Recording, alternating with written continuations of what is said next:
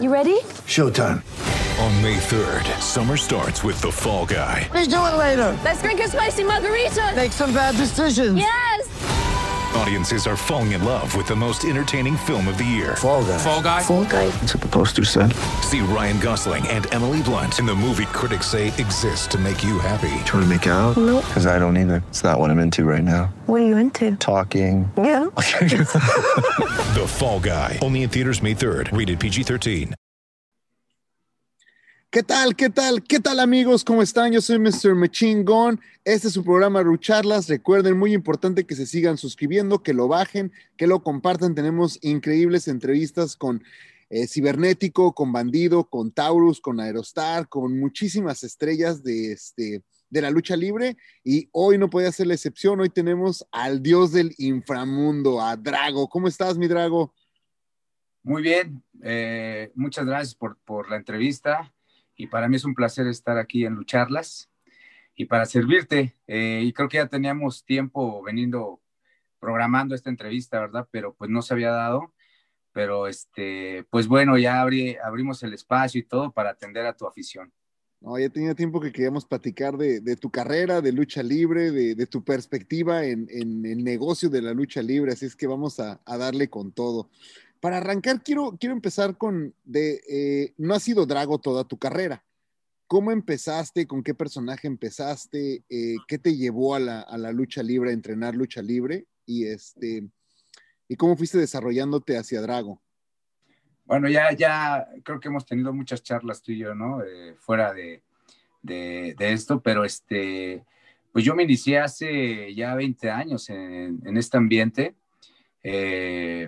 Eh, participé en un torneo metropolitano que, organizaba la empresa AAA. En aquel entonces, este, Antonio Peña me brinda la oportunidad de, entrar a ese torneo, inclusive yo lo gano. Eh, por este, cuestiones profesionales, no te digo el nombre con el cual eh, inicié, ¿no? Este, y me acuerdo que mi primer lucha fue en un mercado aquí de la colonia del Valle. Y, y pues bueno, este, de ahí empieza mi, mi, carrera en el ambiente luchístico. Es cuando me, ya me involucro completamente de lleno, dejo otras cosas atrás, este, otros trabajos, etcétera, y, le dedico todo, toda esta profesión, ¿no? Todo este tiempo. Eh, y hasta ahorita, hasta, hasta ahorita que ya tengo nueve años, eh, debuté en el 2011 como Drago, y, y ya son casi, ya, ya, eh, precisamente ya, ya cumplí nueve años, eh, casi ya cumplo diez años con este, este gran personaje que me ha traído eh, grandes, grandes este, frutos, ¿no? Y obviamente no queremos saber cuál era el personaje anterior, pero sí con, con Drago has tenido muchos triunfos, pero con el, con, cuando empezaste con el personaje anterior, ¿cómo te sentías? ¿Estabas a gusto? ¿Estabas cómodo? ¿Te gustaba? ¿O, o no lo sentías como tan tu personaje? Pues Ajá, es como todo, ¿no? Vas madurando, vas, este, vas aprendiendo y vas creciendo profesionalmente. Entonces, eh, cuando quieres ser luchador, pues sueñas con usar una máscara, un nombre X, y debe de haber, debe de, haber esa transformación hasta encontrar con lo que te vas a, ya consolidar, a, a tratar de ganar un lugar en este ambiente y, pues bueno, eh, como que cuando le dedicas eh, al 100 eh, todo tu tiempo, todo tu espacio, todo, todo tu, o sea, ya, ya, se, ya esto se vuelve una, una profesión en tu vida, pues sí tienes que encontrar ese, ese nombre, ese personaje con el que tú ya piensas terminar este, tu carrera, ¿no? Consolidarte, hacer una buena trayectoria y de inicio a fin. Hemos platicado con otros, con otros luchadores sobre, sobre sus carreras, obviamente de, no de lucha, sino alterno a, o sea, qué querían ser si no hubieran sido luchadores, este, o dentro de la misma lucha, qué otros negocios han tratado de iniciar, les ha ido bien, les ha ido medio mal. ¿Tú has tenido, has hecho algún negocio, has tenido algún negocio, o qué querías hacer antes de ser luchador? Yo creo que hubiera sido gigolo. Entonces, no, no. Eh, yo creo que. Eh, sí, sí chambeaste, la verdad, la verdad. Sí, sí trabajaste, de, sí trabajaste de stripper. en sus No, no, tiempos no, o nunca? nada más como dos veces en despedidas de soltero. Ah, de soltera, de soltera. Sí, tuve dos, dos oportunidades de ahí de, de hacer. O sea, ya sabes, cuando le metes al gimnasio y te ves más o menos y todo, y te juntas con, con gente así, pues eh, te entra como que la, la fiebre por ah, o sea, experimentar otras cosas, ¿no? Entonces, sí tuve la, la oportunidad, de, inclusive, de bailar en una discoteca que se llamaba El Medusas aquí en las tardeadas. Y, y, y luego eh, fui a dos despedidas de soltero. Este, me ¿De acuerdo que soltero una- o de soltera? de soltera, perdón. Ah, es que, ¿sabes qué?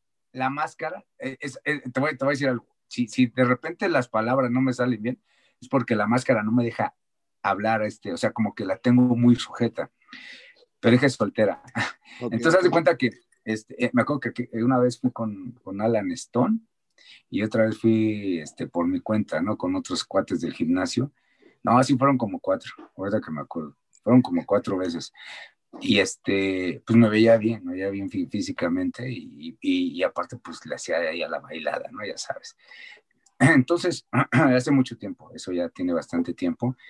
Y, pero no, ya regresando al tema, yo creo que hubiera sido profesionista, eh, no sé, hubiera sido instructor de gimnasio, hubiera sido nutriólogo, en fin, eh, creo que tenía las facultades para, para hacer una, una carrera y salir adelante, no, no de, este deporte, ¿no? Pero la verdad es que cuando yo decidí dedicarme de lleno a la lucha libre fue por algo, ¿no? Porque le, era, o era, tenía un depósito de cervezas en aquel entonces, pero ahora el depósito o era la lucha libre. Y pues yo amaba este deporte. Bueno, no, amar, amar así de, ay, no. Muchos dicen, muchos dicen, ah, ya amo y todo. No, no, o sea, yo quería, me gustaba mucho la lucha libre y yo quería eh, hacer lucha libre. Entonces, es porque me dedico y decido continuar en, este, en esta profesión, porque cabe mencionar que es una profesión, ¿eh? para toda la gente que a lo mejor lo ignora, esto es una profesión cuando te dedicas al 100. Ahora, eh, ¿en qué momento o cuándo, lo de un poquito de, me gustaría saber un poquito sobre tu lado familiar en el aspecto de, sabemos que, que eres papá, y, pero eh, tu familia se da en este, en este transcurso, en estos últimos años, este, cómo conoces a, tu esposa dentro de la lucha libre, no tiene nada que ver con la lucha libre, la conoces y le dices, soy, soy luchador y, cómo lo tomó ella, platícanos de eso, ¿no? No, tengo, tengo dos, dos hijas eh, en la actualidad y pues, fíjate que no las involucro en este, no las involucro en este deporte. La verdad es que no, no me gusta involucrar a mis hijas. Eh, fíjate, mi mamá ni mi papá han asistido a, a, verme luchar casi, ¿no? Mi mamá ve por televisión y eso, uh, contadas, ¿eh? Mi papá, pues también, dos, fue como dos ocasiones a verme luchar, pero este, si a ella no, si a ella no les gusta y me dicen, oye papá, quiero, quiero ir a verte luchar, yo no le digo, no, trato de, de no involucrarlas mucho en este ambiente. Es mi trabajo y mi profesión y creo que sí hay como esa, esa línea, esa separación. Y ahorita que lo mencionaste de tu papá, es algo que le preguntamos a todos los que, que están en el programa. Eh, creo que todos tienen una perspectiva diferente en este aspecto. Es, ¿es más fácil cuando eres el hijo de o, o es más este, difícil? Eh, ahora, ¿cómo es entrando de, pues, por la puerta de atrás, como dices tú, que llegaste y luchaste en un mercado y todo? Entonces, hay luchadores, vamos a ser honestos, ¿no? El hijo del, el hijo del hijo del santo no iba a luchar en un, a lo mejor en un mercado, o a lo mejor si luchaba en un mercado iba a ser con una super garantía y esto, y en la lucha estelar, y, y este, por lo mismo de que ya tiene, o sea, el papá le está haciendo, le tira un paro, ¿no? Le, le hace un paro para meterlo al negocio, para todo. Todos tienen perspectivas diferentes. Los que son hijos de me dicen que, que es bien complicado y que es más difícil y que No. esto y que el otro. Pero tú, ¿cómo lo ves? No, a mi modo de ver es, es mucho más fácil, la verdad. ¿eh? No le batallan. Así como decimos nosotros en el ambiente, no le batallan. Aquí se trata de picar piedras. Si hay luchadores que les cuesta, ¿no? Aunque que les ha pesado, por ejemplo, te voy a poner un ejemplo, en paz descanse el hijo del perro guayo, yo me acuerdo que le daban unas madrizas y la verdad le costó mucho trabajo consolidarse y hacer y defenderse, ¿no? Salía a defenderse y todo, pero sí tuvo la fortuna de ser hijo de un gran luchador también en paz descanse y que, ese, y que se le llegaran las oportunidades más fáciles. Eso sí, las oportunidades les llegan mucho más fáciles y, si hay luchadores que son hijos de tal y pues la bandeja ya la tienen puesta, ¿no? O sea, la charola ya, ya está en la mesa y llegan y se sirven. Para los que no, pues sí nos cuesta mucho más trabajo. Si tú quieres hacer una propia historia, si quieres este, crecer en esta profesión, pues le tienes que chingar, le tienes que picar piedra y, y mucha, ¿eh? O sea, honestamente. Entonces, ya cuando a lo mejor yo te voy a decir, a lo mejor ya me hago famoso y, y, y tengo mucha fama, no sé, crece mi, mi personaje, y este, y, y, viene atrás a lo mejor mi hija, mi sobrino, que quieran ser eh, Drago Junior, etcétera, ya va a ser más fácil para él, a lo mejor colocarse en una empresa. Eso sí es más fácil, colocarse en una empresa sí es mucho más fácil para los hijos de. Y, y la verdad es que le batallan menos, le batallan menos. Eh, sí, les cuesta trabajo porque se tienen que ganar su lugar, eso sí, eso sí me consta eh, lo he visto en, en, hijos de muchos luchadores eh, buenos, muy importantes, pero sí, la verdad, este, cuando tú haces tu propia historia es mucho más complicado, mucho más difícil, y la verdad, eh, es, no nada es regalado, nada es regalado, eso sí, por si la gente a lo mejor piensa que, que eh, llegas y, y, ya tienes un lugar este, acomodado, pues no. Yo, a mí me tocó vivir esa etapa quiero aclarar que a mí me tocó vivir esa etapa que sí me costó trabajo, sí me ha costado trabajo, me sigue costando trabajo.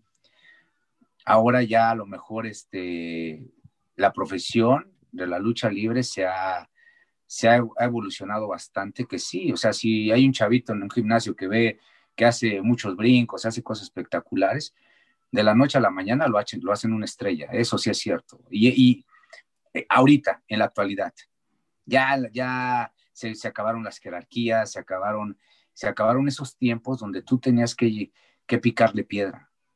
Sí, ahora en la actualidad hay, hay eso, yo lo veo en, este deporte, que se perdieron, se perdieron muchas de esas, esa parte de la lucha de, de, respetar jerarquías, y de que ahora llegan luchadores y que de la noche a la mañana se suben a un ring y ya. Decía Antonio Peña, y decían muchos, muchos luchadores de antes, para ser luchador hay que parecerlo. Tienes que, tienes que ganarte un lugar, tienes que chingarle. O sea, tienes que trabajar en eso, en tu físico, en tus habilidades. Todo eso te va mermando al, paso del tiempo. Pero cuando ya consolidas y ya te ganaste una jerarquía, se debe respetar. Así yo crecí en este deporte, respetando jerarquías, respetando a mis mayores, por así decirlo, a consagrados, a jerarcas, o sea, y, aún así, hasta ahorita, hasta la fecha, yo soy una persona respetuosa que me gusta reconocer el trabajo de la gente. Pero que venga de la noche a mañana un chavito y que, ah, porque brincó así, ya hizo 10 pinches giros en el aire, ya se ganó un lugar en la lucha libre, creo que, creo que eso ha venido a, a, a afectar un poco este deporte, ¿no? A mi modo de ver, a mi modo humilde de verlo creo que tienes mucha razón en, en lo que estás mencionando y, y, quiero tomar algo que hace, vamos a tener una entrevista, tuvimos una entrevista con el hijo del espectro y lo quisimos entrevistar porque vimos el cambio drástico que tuvo en los últimos meses. No sé si lo has visto, pero, pero se puso, o sea, está el chavo, siempre estuvo como, como llenito, como, como era un peso pesado natural, pero sí. ahorita está, o sea, eh, ya se le ve el abdomen, se puso bastante, bastante fuerte. Platicamos con él y fue una de las cosas que estuvimos platicando porque sí creo que es importante el verse, o sea, que se vean bien, ¿no? Porque con él justamente lo platicamos, que era, él decía a veces que sentía que no lo tomaban tan en serio por, por estar así tan, no, tan, tan gordito, ¿no? Que no era él, sino y se metió al gimnasio, el lado de duro. Creo que hasta la actitud que trae es completamente diferente, le ayudó en ese, en ese aspecto. Pero sí creo que eso es importante porque hay muchos luchadores que dejan como ese lado, o sea, que no entienden cuando la gente les grita que están gordos, que están bofos, se enojan con la gente, pero es que tú estás pagando, es como ir a ver un, como tú hace rato lo dijiste, como un stripper, no lo vas a pagar porque te, se te venga a encuerar un gordito, güey, quieres ver un, una persona que está, que está acá mínimo eso, o que haga vuelos espectaculares, o algo que le, que le añade, entonces creo que eso que dices del, del físico, más el luchador mexicano, creo que lo, lo, ponen como a un lado, ¿no? O sea, como que lo ven como en lo negativo. No, no, es que si estás muy tronado, te estás metiendo algo y, y es que esto y es que el otro, y, y no, el luchador mexicano es, es, tiene otro tipo de físico y, y la realidad es que no, o sea, si tú lo Mira, trabajas, si tú le das, sí. ¿cómo, si te, lo, ¿cómo si lo ves tú, no? Sí, si te recuerdas los luchadores de antes, ¿cómo eran? yo, yo pocas veces vi a luchadores así completamente definidos y todo. Eran grandes, corpulentos, pero de cuerpos, no sé cómo decirle, naturales, de esos cuerpos corriosos, de esos cuerpos fuertes. Pero, por ejemplo, o sea, yo, la gente cuando, te voy a poner un ejemplo, cuando, cuando llegó Conan a México, cómo se veía impresionante. Y eran pocos luchadores que se veían así, honestamente. Entonces, puta, todo. Y ahora, ahora eh, eh, yo, yo lo veo en el extranjero, lo veo en México. Ya hay muchos, muchas personas, muchos jóvenes que se cuidan el físico y se ven muy bien. Pero también hay chavos que ni lo parecen. Hay chavos que ni parecen luchadores. Ah, pero porque pues, hizo 10 giros en el aire. Ah, no, ya. ¿no? Ha evolucionado, ha evolucionado y, y, no por eso quiero decir que, que estoy en contra de eso, pero eh, yo te respondo la pregunta que tú me hiciste. Yo crecí con una educación diferente en la lucha libre. O sea, una educación de que si te subías a un autobús, adelante iban los estrellas y hasta atrás íbamos los, los de las primeras, segundas, terceras, no sé. Se iban re respetando jerarquías, ¿no? Si llegaba un luchador, tú le cedías, eh, de jerarca, tú le cedías tu lugar por educación. Son ejemplos, son ejemplos. Mm. Yo crecí a lo mejor viendo eso y así sí. me eduqué en este deporte. Pero sí ha, ha, sufrido evoluciones buenas y malas. Voy a hacer un libro de lo bueno, lo malo y lo feo de la lucha libre. de lo, o sea, imagínate, eh, eh, en 20 años que no he visto en este deporte, ¿no? La verdad. Y, y, y, la evolución ha sido a veces, este, pues, muy drástica. O sea, me refiero a que sí, sí se trata de refrescar este, esta profesión, pero hay, ha habido el grado de que se ha rebasado esos límites, ¿no? Y se ha perdido la esencia, la esencia que fue, fue forjando la lucha libre mexicana. A mi modo de ver, o sea. Creo que tienes muchísima razón en eso y sí creo que son con etapas, ¿no? Por ejemplo, como tienes ahorita los que llaman las viudas, las viudas del toreo, ¿no? Que, ay, este, Canek no lo hubiera hecho así, ¿no? Ay, es que Canek, ¿no? Pero pero sí, la lucha tuvo que evolucionar, ¿no? O sea, de... de, sí. de y, era, y, eran luchadores que tú a simple vista los veías pasar e imponía, ¿no? Ah, de alguna Canet, manera. máscaras, dos caras, este, sí. psicodélico, negro, sí. el negro Navarro, los veías. Después, sí, vinieron, vinieron, vino evolucionando, vino cambiando, y, y pues ahora ya se ven pesos más ligeros que han sobresalido. Y el gran ejemplo para todos, yo creo que muchos y muchas generaciones, es Rey Misterio la superestrella que es en este momento, que ha sido desde hace muchos años, que se ha mantenido como superestrella y ve la estatura y peso. Pero también a él le costó, a él le costó, a él le costó, picó piedra y trabajó en eso. Él, llevó la misma educación que, que, que, a lo mejor que te puedo decir que yo he tenido en este deporte. A él no llegó y se lo pusieron así, toma. No, no, no. Él, yo, yo me acuerdo de sus inicios, cómo batalló y, cómo, y las chingas que le paraban la verdad, por ser un peso más ligero. Pero y, su perseverancia, dedicación, hasta dónde ha llegado. Y sí, es un que, ejemplo para muchos de nosotros. Creo que, creo que, este, que Rey Misterio marca como esa, esa diferencia, pero también siento que Rey Misterio se viene, se viene a Estados Unidos, se viene al extranjero, lo ven en ECW, automáticamente les hizo clic y dijeron, ¡pum! ¿no? Y ya es cuando ya cuando tienes a un Rey Misterio que está en México y de pronto ya en Estados Unidos se convierte, porque aquí es una máquina de mercadotecnia, publicidad. Tú lo sabes, sí. Diferente. Yo lo aprendí cuando empezamos, a, cuando llegamos a Lucha Underground, yo aprendí todo eso. El que te iba a mencionar que siento que marca la diferencia como, como mexicano y en México y, y, y que fue, fue, para mí, para mí fue místico, en su, o sea, el que ahora es carístico, cuando místico se convierte en esa estrella, o sea, místico era como como lo que hicieron aquí con Rey Misterio, místico en México, ¿no? Porque eran arenas llenas, era, eh, en ese momento el Consejo Mundial tenía talento para aventar para arriba, este, las rivalidades, este, que estaba con Wagner, y yo recuerdo que eh, para conseguir un boleto para ir a la Arena México era, o sea, un viernes estaba lleno, ¿no? Había gente de, o sea, hasta abajo estaba la gente que tenía dinero porque ya estaban boletos revendidos caros, este, después esa, esa etapa. Entonces siento que Místico fue y que fue como que el que le, le aceptaron más los vuelos ya en México, porque, o sea, sí se los aceptaban a, a, Rey Misterio y todo, pero te da como que, eh, pero ya cuando llega, o sea, la evolución a, a, a, Místico, sí creo que, y creo que él también trabajó bastante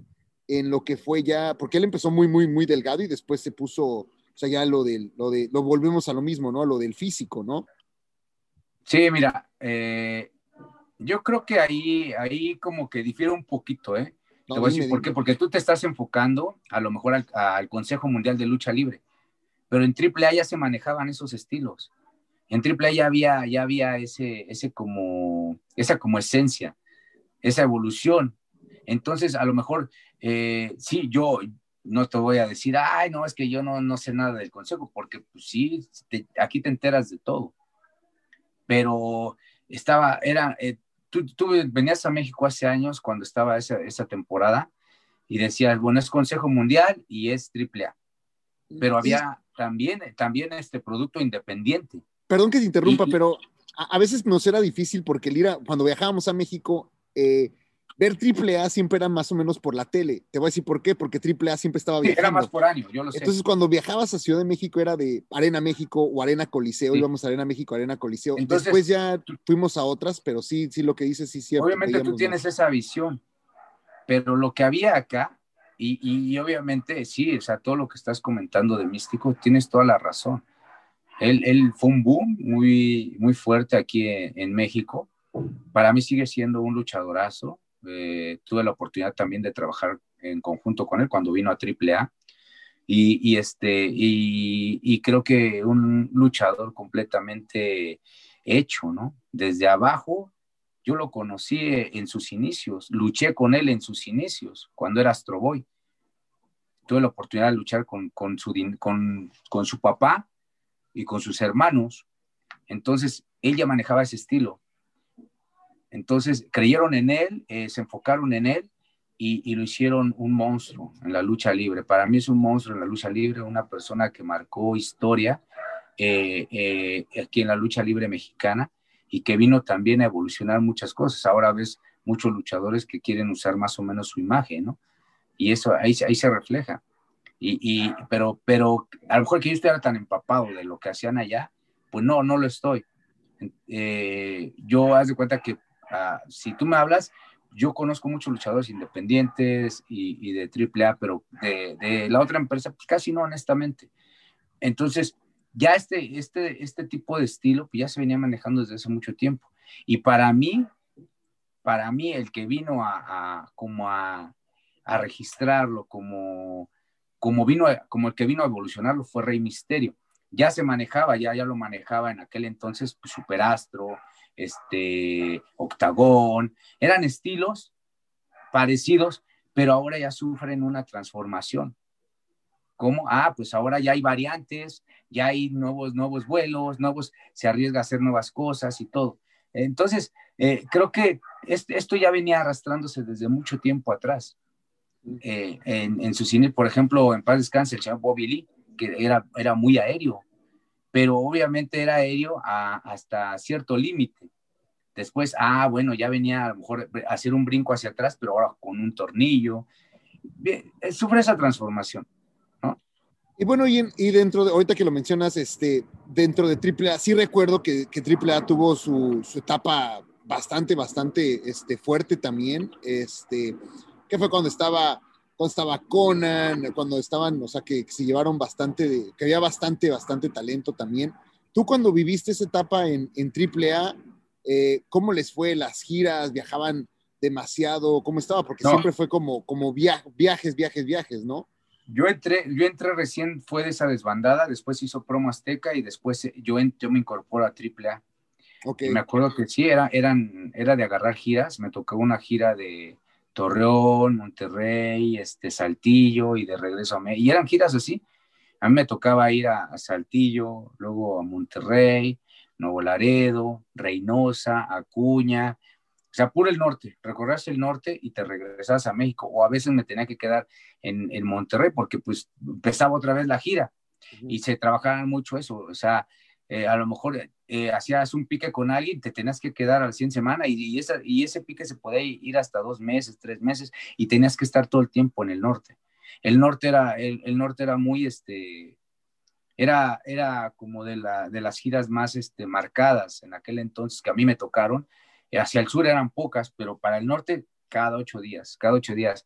En el norte había, por ejemplo, este, era miércoles Monterrey o, o Acuña. Después era jueves Saltillo o Monclova. Viernes, eh, este, Saltillo, sábado, Laredo, aquí. O sea, recorrías todo el norte, recorrías todo el norte. Y, en ese entonces, ¿quiénes estaban en las luchas estelares? Que tú, que tú te acuerdas, ¿quiénes eran las, las estrellas? Yo me acuerdo, en las luchas estelares estaban los consagrados, el señor Pirata Morgan, este, Sangre Chicana, eh, El Brazo, este, El Cobarde, Latin Lover, Héctor Garza, El Perrito, este, ay, Abismo, Electro, eh, semiestelares eran pues, los Vatos, los Vipers, este, Máscara Sagrada Junior, en fin, o sea, yo me acuerdo en aquel entonces, yo, yo, no, yo siempre iba en la, en la segunda, en la primera, y este, y pues era, así era como, eh, era la caravana, ¿no? La caravana AAA recorre ahora aquí y allá, y, y, eran unas entradas impresionantes.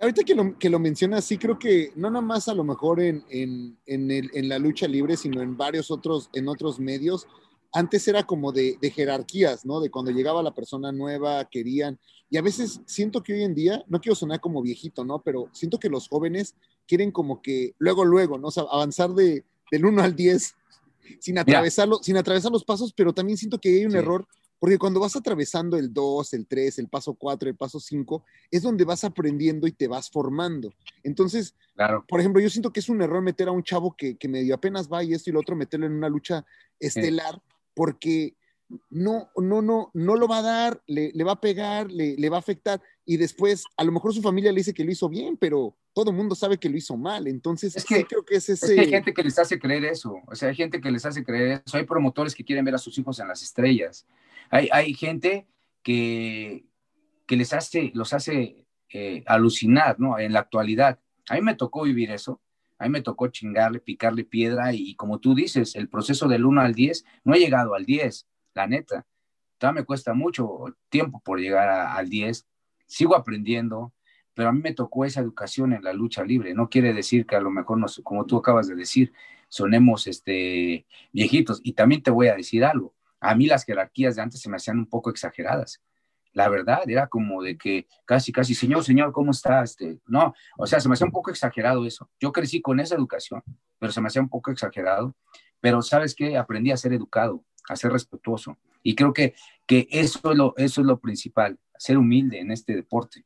No, ahora, ahora cualquiera llega y ya, ya, se, ya se la creen, la neta, ya se la creen, o se las hacen creer, y, y, pues ya quieren, se igualan, se, no, no tienen ese respeto. La verdad es que a mí no me gusta, por ejemplo, llegar a un lugar y que, que igual, ¿en ¿qué onda, güey? Esto, espérate, pues ni siquiera te conozco, ¿no?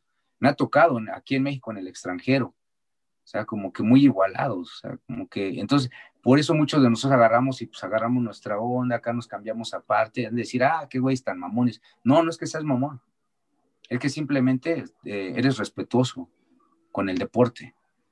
¿Por qué? Porque este deporte a mí me da de comer, me, me mantiene, entonces es mi profesión.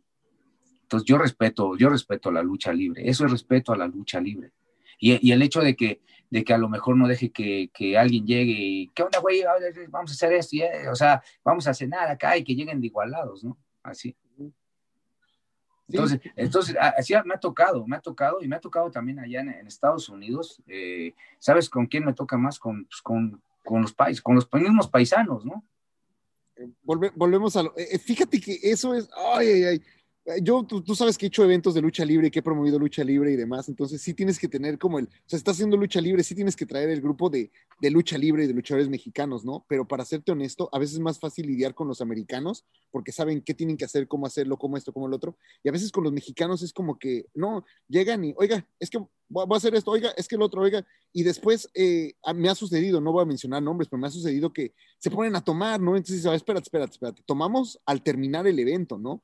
Y a veces siempre el promotor es visto como la persona mala, ¿no? Pero si uno de ellos se te pone tomado y se sube y se arriesga y tú tienes un, tú tuviste que pagar un seguro por lo del evento, pero el seguro te va a venir y te va a decir, oye, es que esta persona estaba tomada. O sea, como que no entienden ese riesgo, pero los, muchos de esos problemas, no digo que, que los americanos sean perfectos ni mucho menos, pero muchos de esos problemas se me han suscitado con mis mismos paisanos. de, oye, es que estoy, y, y, y es tan fácil como te voy a mencionar un, un día que tuvimos un, pro, un, no problema, pero un chavo que no estaba preparado, que llegó y que esto y que el otro, y faltaba alguien más, y pues no teníamos, y fue así de, bueno, pues meten en la primera, ¿no? Cometió un error de que uno de ellos se movió, estaba parado abajo del ring, se subió a la tercera cuerda, el otro se movió, no le, pues sí, no, no le esperó, y este por no verse mal ya parado ahí arriba, se aventó hacia afuera. Al, al con el riesgo de que se puede haber roto un hueso, lastimado algo, pero se aventó por no, por no quedarse ahí parado en la tercera y bajarse, se aventó de ahí arriba. Y fue cuando dije, no, no puede ser, es la última vez que. Prefiero Es- no meter una digo, lucha o sea, de entrada, ¿no? Pero es sí, lo que te digo, o sea, no en- en sucede parte, eso. Perdón, sí, perdón que Adelante. te interrumpa. Este, la verdad es que es lo que estamos platicando de cómo se ha transformado esta profesión y cómo han ido cambiando las cosas, para bien, para mal, para bien por el espectáculo, para mal por, por los que hacen el espectáculo a lo mejor, en algunos, no en todos. Es, esa es mi, mi humilde opinión. Sí. Eh, yo crecí así, a mí me educaron así y yo sigo siendo así. Y, y- y- y créeme que para mí llegar a un lugar y, saber que voy a enfrentarme a X luchador con, con jerarquía, con, con, este, con nombre, etcétera, o sea, es un respeto que, que le, que- que le tengo a esa lucha, ¿no? Y este, pero sí, te digo, es- esto es parte de, la, de, las fusiones que ha tenido la lucha libre y de las transformaciones, que es como todo, lo que tiene que ir cambiando. Hay a quien le va a parecer, a quien no le va a parecer. Eh, nosotros profesionalmente hablando, pues sí te das cuenta, te das cuenta, dices, no, o antes era de, este, de tenerle eh, cierto respeto a, a este deporte. Ahora ya, ya se ha ido perdiendo, hay quien lo sigue manteniendo y hay quien no. Ahora, eh, quiero platicar contigo sobre, hace ratito mencionamos lo del 1 al 10, ¿no? Que lo puse como ejemplo de que hay que at- atravesar los pasos. Tú dijiste, no, todavía no estoy en un 10. A título personal, ¿tú qué sientes que te falta para, para ese 10, para estar en una, en una lucha este, estelar en triple manía, en, en, en eso? Porque también quiero platicar de, porque no estuviste en triple manía, entonces queremos saber por qué no estuviste en triple manía, pero dime primero, personalmente, ¿qué sientes que te ha, que te ha faltado para, para dar ese brinco, ese punch? Eh, pues oportunidades, siento que, que, es eso, oportunidades, porque el talento lo tengo. En este deporte nunca acabas de aprender. Me considero que estoy como en un 8, la verdad. Entonces, oportunidades, desafortunadamente, si no hay oportunidades y, y, ahora en la actualidad, pues la tele vende, ¿no? La tele vende mucho, las redes sociales venden mucho, pero para la afición, para la afición, y es lo que más a mí me, eh, tengo esa gratificación de decirlo, estoy en el 11, o sea, para mucha afición, para mucha afición saben que tengo el talento, saben, saben de mi historia, saben de mi trayectoria, y creo que para mí eso es lo más satisfactorio y el arriesgarse. Creo que también es una parte que, que he analizado en mi, en mi carrera, que, que, me ha faltado eso, arriesgarme, ¿no? Arriesgarme a ciertas cosas y, y, y decir, bueno, este, hacer a un lado eh, eh, lo que te dicta el corazón y mantenerte con lo que te dice el cerebro. Creo que eso es muy importante en la actualidad. Esta, esta, esta mala situación que estamos pasando por este momento me ha, me ha traído a, reflexionar muchas cosas y, y, me hizo ver que, que pues ahorita yo estuviera en, en, en, a lo mejor en, otro, en otra parte, a lo mejor estuviera en Estados Unidos, en una empresa importante, ganando dinero y, y haciendo crecer más a Drago, ¿no? Con, con, llamándome Drago o con otro nombre. La gente sabe de mí, sabe de mi trayectoria, sabe quién es, sabe, sabe que así me ponga Juan Abraham, saben que voy a ser Drago. Lo que ha pasado con muchos luchadores que, que lo han demostrado y que están en, en, donde están por eso, porque no le tuvieron miedo. Pero ese miedo también lleva, lleva una cosa que se llama valores. Y yo tuve esos valores por los cuales a lo mejor no me arriesgué a, a, a seguir creciendo, a estancarme, porque me siento estancado, honestamente. Pero bueno, esto sigue. Yo sé que todavía tengo, tengo ese potencial y, no voy a, voy a dedicarme a trabajar físicamente, a trabajar arduamente para mantener el personaje. Y es parte de lo que tú acabas de mencionar, que no me viste en triple manía. Para mí todas las, las luchas que estuvieron en triple manía fueron excelentes. Todos mis compañeros son excelentes luchadores para mí. Todos deberían merecer un lugar en triple manía. Estuvieron los que tenían que estar. No estuvimos a lo mejor otros que a lo mejor pudimos haber estado. Se armaron las luchas. ¿Por qué? Porque es el premio a su trabajo. Y lo reconozco. Todos esos que estuvieron ahí es porque se ganaron es un lugar en triple manía. A lo mejor yo siento que si no me lo gané, voy a trabajar arduamente para, para ganarme oportunidades, ya sea aquí, en otros lados, de estar en eventos importantes, de hacer crecer más a Drago. En el, en el gusto de la afición lo estoy. Tengo, la verdad, mucha afición eh, que me sigue y que me apoya y que cree en mí. Entonces, es parte, es parte de, de, de, este, de este deporte, la lucha libre, ¿no? Ahorita se puede, mañana no, tal vez después se pueda, etcétera. Eso no me, no me, ni me va, no me, me baja mi, estado moral ni nada. O sea, eh, al contrario, esto me estimula a, ser mejor día a día, a dedicarme a prepararme y, y estar ahí para que ya sea por uno u otro lado, llamar la atención. Ahora, eh, hemos visto que, por ejemplo, ha habido, ha habido luchadores que, que salen de, que se salen de AAA o que salen a, otros lugares, que hacen otras, otra historia, y no nada más en AAA, en el Consejo también, este, que salen de la compañía, este, van, ahora sí que se parten la, la, madre por todo el mundo, y de pronto ya cuando regresan es así de, no, pues ahora sí, dale, dale plano estelar, porque ahora sí, o sea, como que tuvieron que salir, lugar, ¿no? y tú, tú te has quedado, ajá, tú te quedaste como en AAA, o sea, tú te quedaste por mucho tiempo y, y digo, eh, es lo que he sabido, por ejemplo, cuando Conan salió de AAA y de pronto este, sale eh, declaraciones de odiaba la compañía y esto y lo otro y tal, tal, tal, tal, tal, tal, crea esa controversia y de pronto lo, lo regresa, ¿no? Salen algunos otros luchadores y de pronto ya regresan a, a AAA. Este, pero tú te quedaste en, en AAA porque fue lucha underground, fue todo, pero tú te mantuviste ahí. ¿Sientes que mira, debiste haberte aventado o no? ¿Cómo lo, vis, ¿Cómo lo ves tú? Mira, siempre, siempre aclaro, yo hablo por mí, ¿no? Hablo por mi situación. Si yo me quedé en AAA cuando tuve la oportunidad de salirme y sí me llegaron propuestas, fue por, por ciertos valores, ¿no? Ciertos valores que, que te los mencionaría, pero solamente yo me los dejo, ¿no? O sea, yo me los dejo personalmente y que no me arrepiento de tener esos valores porque son los que me hacen ser una, una persona respetuosa. Y, y, la verdad es que por eso no los menciono, porque no me arrepiento. Lo hice y ya, tan. Eh, es parte de, ¿no? O sea, ellos se arriesgaron, no le tuvieron miedo al éxito en ese aspecto. Y, son exitosos, porque llegaron hasta donde han llegado y hasta dónde están. Entonces, si los requieren ahora en otras empresas es porque, los, porque les ven actitudes, porque les ven capacidad, porque, porque le, les ven algo bueno. Entonces, si la empresa los está llamando es porque le conviene a la empresa. Entonces, yo, yo, la verdad, eh, a todo esto resumo que lealtad se paga con lealtad.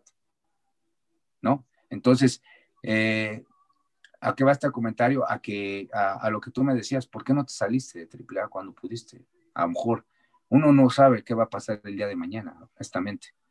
Y, y no me arrepiento de, de, tener esos valores, ¿no? Porque eh, yo me siento bien, me siento bien conmigo mismo. He recapacitado en muchas cosas y, he pensado eh, seriamente a lo mejor en, en qué va a pasar el día de mañana con mi carrera, qué va a pasar con Drago. Entonces, dicen que al buen entendedor pocas palabras. Eso no quiere decir que, que esté diciendo que, ah, voy a salir de AAA, ¿no? O sea, eh, pero no sé lo que va a pasar el día de mañana. Yo voy a dejar fluir las cosas, voy a trabajar arduamente y me voy a mostrar a mí, primero que nada, demostrarme que yo puedo. Así como cuando de, en un momento de mi carrera de, iba a dejar la lucha libre y de repente dije, no, ni madres, yo tengo que poder y voy a poder y ve hasta dónde he llegado. O sea, todos los países que he recorrido, las empresas que he recorrido, eh, eh, la trayectoria que he hecho, y eso creo que el premio es, lo que te regresa la afición, ¿no? Lo que te regresa eh, eh, la lucha libre. Para mí es eso, o sea, eh, y, y, siempre digo, yo hablo por mí, lo, lo, que haya pasado con otros luchadores, eso es algo que no me incumbe, es algo que no puedo decirte, ah, no, es que aquí, no, no, la verdad es que no, me, no, no está en mí. Dicen, no hay que hablar de los ausentes, y, y, y soy una persona que ni me gusta meterme en la vida de las personas. Entonces, creo que, creo que eso es lo que yo pienso por mí. Y cuando fue, cuando se da la etapa de, de lucha underground, porque fue, o sea, lucha underground es un boom, pero de pronto lucha underground siento que vino de más a, a menos, ¿no? En, en, todos los aspectos, en el aspecto de, a lo mejor de, de las luchas, de la calidad de, de, lo que estaban produciendo. Hacia allá lo, lo, último fue, se veía ya que el presupuesto había bajado, que ya no había, ya ni siquiera se veían como las ganas, no de los luchadores, sino de lo que hay detrás de. O sea, se veía ya. como que ya lo habían dado. ¿Qué pasó? ¿Qué pasó ahí? No, o sea, son cosas que, que, uno ignora, ¿no? La verdad es que dicen que la primera y la segunda temporada fueron las mejores de Lucha Underground. No sé, para mucha gente, para mucha afición y mucha gente que, se, que, que amó Lucha Underground, que hasta la fecha lo siguen recordando con mucho cariño ese concepto. Para mí era un concepto de verdad impresionante porque pues aprendí nuevas cosas, este, me hice actor, etcétera. Y, y fíjate que éramos, éramos toda una familia. Entonces, a lo mejor nosotros no visualizábamos eso yo como, como roster no lo, visual, lo, visualizaba, lo que tú estás diciendo. O sea, yo llegaba, hacía mi trabajo con, mucho cariño y hasta la fecha pues, sigo esperando que a lo mejor de repente alguien diga, ¿sabes qué? Se retoma el concepto y, y vamos a hacer, porque eran siete temporadas las que estaban programadas, pero bueno, ya se quedó en la cuarta. Entonces, este, pues para mí era eso, o sea, eh, nosotros no, no, ten, no, no, teníamos conocimiento de tantas cosas como tú como, exte, eh, como externo, lo llegaste a, visualizar. O sea, nosotros hacíamos nuestro trabajo. Es que te puedo decir, yo, mi, mi, mi, mi opinión es, había varios errores que no, no, tenían que ver con la calidad de las luchas, de, porque, o sea, a la gente le encantaba, ¿no? Y, y fíjate que... Eh, muchas fíjate, estrellas salieron de ahí, pero sí. siento que era lo que había detrás, ¿no? Por ejemplo, estaba en un canal que era difícil que la gente lo viera, tenías que contratarlo aparte y un paquete plus y bla, bla, bla, ¿no? Que era el Rey Network. Después, este, a lo mejor las personas que lo estaban haciendo eran, veían mucho wrestling y de pronto como que empezamos con concepto de lucha y vamos a poco a poco hacerlo wrestling, ¿no?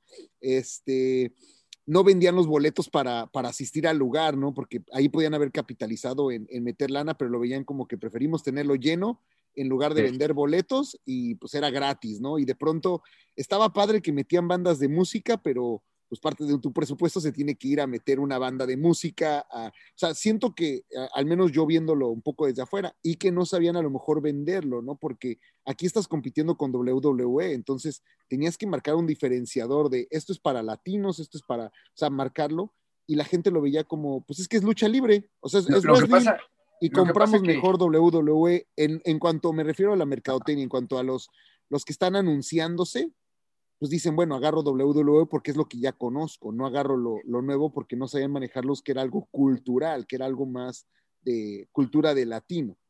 ¿Sabes qué, Javier? Lo que pasa es que mucha gente eh, se equivocó en, en, pensar que Lucha Underground era una empresa de lucha libre. No, esto es una serie, un programa. Y ahí está la diferencia, lo que estás diciendo. Pero tanto, tanto impactó Lucha Underground ante la gente y ante mucha gente importante que hizo que WWE volteara a ver Lucha Underground. Porque todo se sabía. Pero Lucha Underground nunca llegó a ser una empresa de lucha libre. Se llamaba el concepto Lucha Underground, pero no era una empresa de lucha libre. Si, si se hubiera hecho una empresa de lucha libre, créeme que esto hubiera crecido impresionantemente. Tanto que ve todo, la mayoría de, de talentos, ¿dónde están? Lo que han hecho. Muchos crecieron, muchos se dieron a conocer. Nosotros los mexicanos nos dimos a conocer en el extranjero. Y por nosotros, los mexicanos que, que, que nos dimos a conocer en ese momento, eh, se abrió puertas para más mexicanos, no quiere decir que nosotros las abrimos, no. No, no, porque ya, ya había mucho talento eh, mexicano que había ido anteriormente pero sí creció el mercado para mucho, para mucho mexicano, mucho latino. Entonces, esa es la diferencia, Javier. A mi, a mi, a mi modo de ver, mucha gente no tenía la visión real, real de lo que era lucha underground.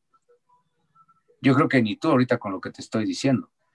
Lucha underground era un, una serie, era un programa de televisión. Ah, sí, no lo, sí lo manejaron, exacto, sí lo manejaron como eh, tantos episodios, va a haber tantos episodios, viene la primera temporada, tal, tal, Sí. este, ciertos personajes hablan, eh, eh, las tomas, la manera en la que lo manejaban, si era como, pues hecha para, para televisión. Ajá.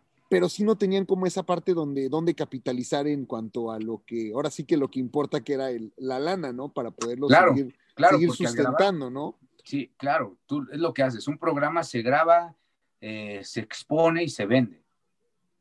Yo, yo, aquí en México a lo mejor así es, ¿no? Oye, vamos a hacer un piloto de un programa. Ahí está el, este, un programa que hicieron similar. ¿Cómo se llamaba? Ay, no me acuerdo. Pero bien, bien, ca- Estuvo- bien, ca- Estuvo uno que, estuvo uno que a, a mi Estuvo punto uno de que, vista que- que chistoso. estaba, estaba un chaparrito, un enanito, y que era el que los dirigía y acá y todo.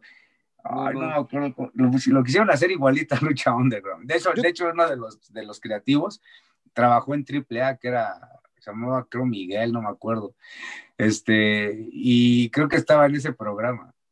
Yo te iba a mencionar este, Deja, deja rechazo una llamada. el Ajá, que eh, eh, yo- Entonces, eh, haz de cuenta que, que lo quisieron hacer muy similar a Lucha Underground, pero en, en Mexican Style, ¿no? Y la neta, nada que ver, o sea, nada que ver. Entonces, esto era una producción millonaria, de mucho, mucho dinero. Entonces, eso es, eso, se tenía primero que hacer. Eh, eh, Es como cuando, cuando pones un negocio, primero te acreditas, te haces de clientes, y ya después lo, lo expandes, ¿no? O sea, la neta. Es como yo cuando, cuando tenía el depósito de cervezas, primero daba a probar la chela para que pues, les gustara y todo, y después pasaban a comprarme. Algo así. Y creo que, y creo que, o sea, digo, dentro de los muchísimos errores que, que a lo mejor hubo ahí fue eso, ¿no? Y también el, com- el comercializar a lo mejor, por ejemplo, porque en ese entonces tú medio buscabas una playera de lucha underground y me acuerdo que la primera temporada no hubo, hasta la segunda temporada fue cuando medio ya empezaron a sacar mercancía y cositas. y- Sí, porque no, no Y estaba en sus bueno, planes, pues, no estaba en no. sus, en sus planes eh, in- iniciales Ujú. hacer eso. Pero cuando vieron el impacto que tuvo sobre la lucha libre, sobre el wrestling, sobre lucha libre, pues es cuando, ah, oye, no manches, hasta los mismos productores que no se dedicaban a, a- a- a ver este deporte se enamoraron de la lucha libre, porque era es algo apasionante, es algo que te envuelve, es algo que, que, que lo disfrutas, lo vives, ¿no? O sea, entonces, eh, para mí es eso, o sea, la lucha libre lo es todo, abarca un buen de cosas, eh, eh, eh, sentimental y emocionalmente. No, y recuerdo que salieron de ahí, bueno, tú, este, Aerostar, ah, Pentagón, Fénix, este, bueno, que como que retomó su, otra vez regresó Va- Vampiro, como que agarró su segundo, su segundo aire ahí. Y lo que, y lo que no Este, sabe Ric- mucha Ricochet, gente. sí. Ricochet, que no hablaba nada porque pues no hablaba español, entonces este, lo tenían a Conan para que hablara por él, eh, pero Espérate que Ricochet, sí. yo, yo, yo inicié Lucha Underground. eh, Yo fui el primer capítulo con un personaje que se llamaba Dragón Azteca. Yo, yo inicié con ese personaje y yo inicio platicándole la historia a Prince Puma. Entonces, la, la neta, eh, es como que algo chingón para mí, ¿no? Ah, el Dragón Azteca este, eh, inició la, la serie, el primer capítulo. Y algo bien chido y algo que va a quedar en, en, el recuerdo, ¿no? Chingón. Oye, ahorita mencionaste lo de trabajar en otras, en otras empresas, porque sé que en AAA pues trabajas nada más en AAA ya en, en México, pero cuando has llegado a trabajar aquí en, en TNA, este, la verdad es que sí se ha mantenido TNA a pesar de, todo, que tiene todo en contra, pero ahí va TNA, se, se mantiene. ¿Cómo ha sido te, este, te- te- bueno, estar en TNA y cómo ves el, producto de TNA? Pues bien, ¿no? O sea, la verdad es que se han empeñado mucho en hacer crecer esa empresa. Yo tuve la oportunidad de estar este, pues, en varias funciones y de hecho nosotros, eh, yo iba a continuar allí, no sé qué pasó, que de repente, pum, me hicieron a un lado, ya no me volvieron a hablar, quién sabe por qué. Entonces, eh, la verdad es que son cosas que, que ni, ni te enteras, ¿no? Para empezar, yo no hablo bien inglés, no lo entiendo. Y, y si a lo mejor yo tenía esa comunicación, a lo mejor todavía que seguiría allí, ¿no?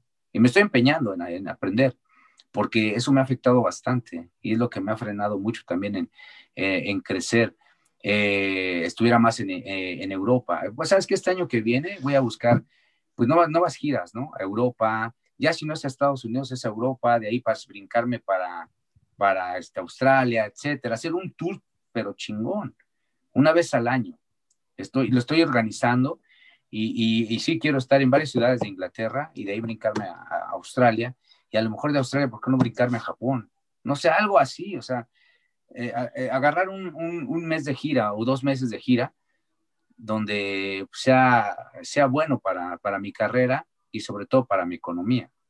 Y creo que, y creo que TNA, como mencionas, eh, siento que es, un, que es un buen producto. Este, siento que les ha, bueno, obviamente tienen que competir con, con WWE, que es muy, muy complicado.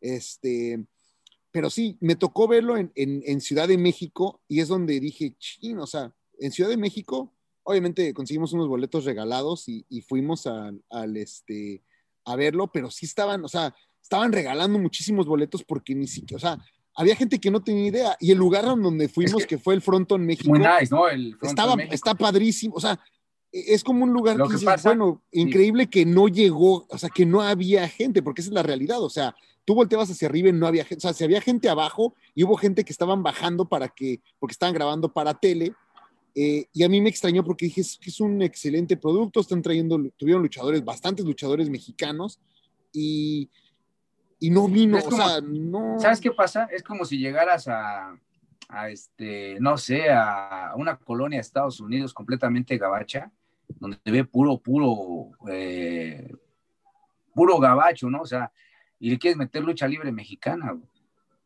Entonces, yo creo que sucedió así. Aquí la, gente ignora de esos personajes y todo. Es, parte de la internacionalización. Porque, por ejemplo, si yo voy a una colonia extranjera donde han visto wrestling, saben quién es Drago. Porque yo tuve esa internacionalización a raíz de, de, mi incursión a lucha underground, de ir a Inglaterra, de ir a Japón, de ir a Australia, de estar en Canadá, Sí, en fin. Entonces, a que si le llevas X luchador que, nunca ha pisado el extranjero, van a decir, Ay, este, este güey, ¿quién es, no? Entonces, eso, eso influye bastante, Javier. Oye, ahora platicamos un poco, vamos a platicar un poco de los extranjeros que llegan a México, porque yo soy de las personas que al, you al, estar en México un rato, estar acá y el mexicano adora al extranjero lo, ponen en, en cuanto llega, pues lo ponen en un pedestal, ¿no? Ah, es que esta persona es inglés, oh, wow, este güey es japonés, oh, los ponen en, tenemos como esa mala costumbre de, poner a las personas, entonces, es como aquí, yo no, yo no, llego a un lugar y digo, soy latino, wow, es mexicano, ¿no? Uh". entonces, eh, tenemos como esa, y siento que en la lucha libre es parecido, hace rato hablamos de, de Conan, ¿no? Pero siento que ha habido extranjeros porque, pues Conan él mismo lo ha hecho, no era un luchadorazo, al igual que Vampiro tampoco era un luchadorazo, tenían, tenían el, la taquilla, o sea, metían taquilla, pero igual el otro día platicaba de, eh, estaba también, ah, ¿cómo se llama? El fabuloso Blondie, este, estuvo, o sea, había varios extranjeros, el Mongolian Mauler y dos o tres extranjeros, Kamala y todo, que llegan a México y de pronto, pum, al estelar.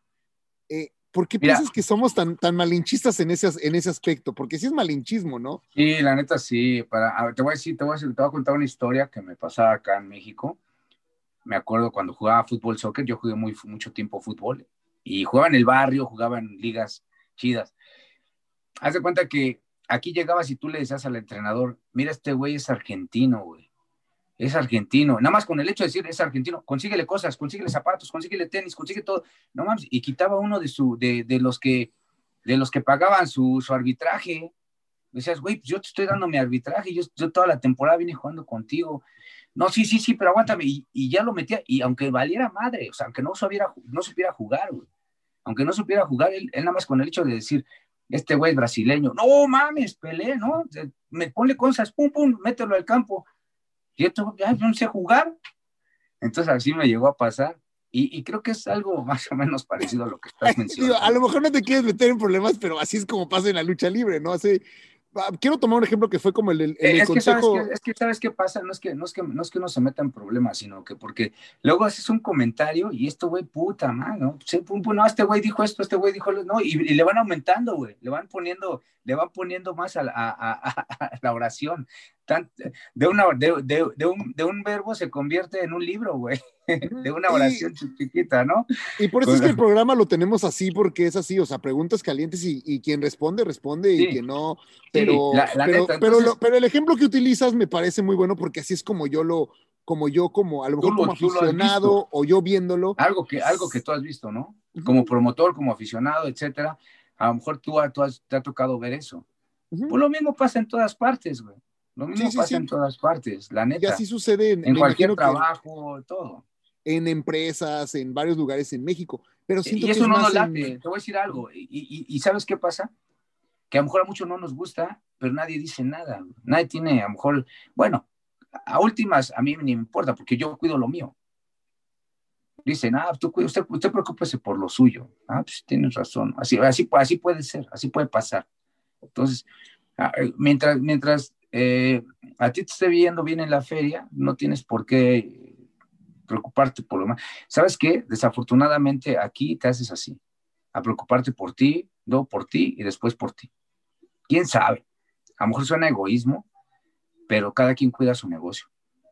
Eh, Y creo que tienes, bueno, en ese aspecto, eh, creo que tienen, hay varios factores que tienen que ver. Uno es que, pues, quien está en la estelar tiene que cuidar su plano estelar. Quien está abajo, quien está en la oficina, tiene que cuidar su chamba de oficina. Quien estaba en luchando y medio se movió a la oficina, ahora tiene que, pues, cuidar su, su, su Es que es hueso. tu trabajo y de esto vives. Es Creo tu trabajo es- y de esto vives. Y si no lo cuidas, pues, pelas. Una mala palabra, un mal coma, un mal punto, un mal- un- dos puntos, dos puntos, puede, puede cambiar una- todo y, ah, no, este güey dijo nada. ¿Qué pasó? Vamos a poner un ejemplo. ¿Qué pasó con, con mi camarada, el escorpión dorado? La neta, o sea, él, él lo dijo en su, yo vi un, un programa de YouTube eh, que se llama Alex Montes, Ah, perdón, perdón, este, ¿cómo se llama? Está en su programa como Alex, ¿qué? No sé, Alex Montiel. creo que sí, sí. eh, Alex Montiel es el que hace el personaje de, de Escorpión. Ok, él lo dice, él lo dice en su, en su programa. Él lo dice en su programa. Yo pregunto lo que no quieren que les pregunte. Y ya es lo que responda cada quien, pues cada quien es, es este, responsable de sus actos. Y te voy a decir algo, para mí, la, la neta, honestamente, mucho, yo vi la entrevista y mucho de lo que comentó el señor Pirata Morgan tiene la razón. De lo otro no sé, del otro no sé, pero para mí el señor es una, una persona consagrada, jerarca, que se merece el respeto de cualquier, cualquier luchador, por su trayectoria lo, lo avala. Y la neta es un señor que a mí me ha tocado eh, entrenar con él algunas veces, me llegó a tocar cuando estuvo en AAA, y es un profesor, de verdad, tiene mucha paciencia para enseñar. A, a quien él, el quien él sabe, ¿eh? porque también no, no le enseña a cualquiera. La verdad es, es, un, es muy bueno. Su, su, para mí, su, su hijo también es muy bueno lo ha sabido llevar muy bien. Entonces, a, esto, salió porque es lo que estamos comentando, ¿no? Cada quien es, es este, responsable de, de, lo que, de lo que responda, de lo que pregunte, de lo que diga, etcétera. ¿Sí? Oye, pero bueno, a ver, ahí, vamos a, quiero entrar, no, no, en controversia, pero ahí va.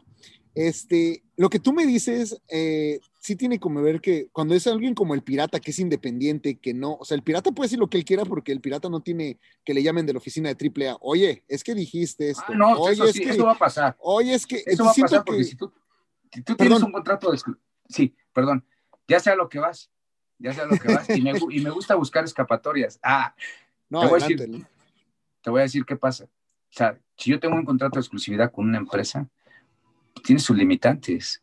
Y tú estás firmando algo que, que, que, hay cláusulas y que las tienes que respetar. Tú estás de acuerdo con eso.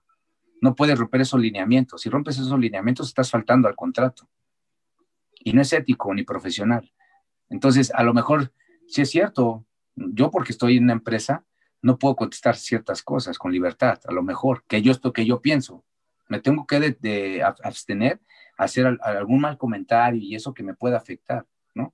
Porque pues de esto vivo, es mi trabajo, etcétera. Exacto, a eso es a lo que iba, que tú al estar con, con ellos, al no tener como esa independencia, sí te has sentido frenado en cierto momento, si has sentido como el, como el coraje que dices, mmm, quiero decir esto, pero, pero me lo voy a guardar porque me voy a meter en problemas, o, o sea, sí, todos, lo has, ¿no? sí lo has sentido. Todos, todos lo hemos sentido. Uh -huh. En cierto momento lo llegas a sentir, tú en tu trabajo, que algo no te parece y dices, sí, no puedo decir esto, ¿no? Eso es, lo, eso es normal y yo creo que a todos nos pasa.